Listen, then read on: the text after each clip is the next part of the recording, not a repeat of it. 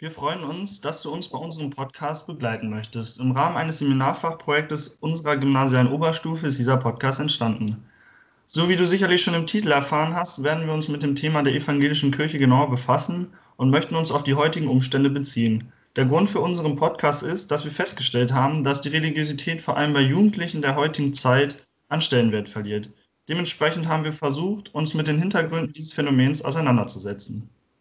Um jedoch nicht nur unser eigenes Empfinden einfließen zu lassen, haben wir Personen befragt, welche sich in diesem Themengebiet gut auskennen. Darunter zählen nicht nur Pastoren unseres Umkreises, sondern ebenfalls Kontaktpersonen der Evangelischen Kirche Deutschlands.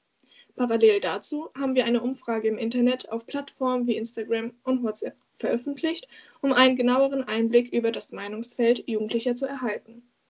Letztendlich sind nämlich die Jugendlichen die Personen, die die beste Perspektive bezüglich dieser Thematik zulassen. Dieser Podcast wird über mehrere Folgen von Maite und Corinna begleitet. Wir bedanken uns, dass ihr uns eure Aufmerksamkeit schenkt.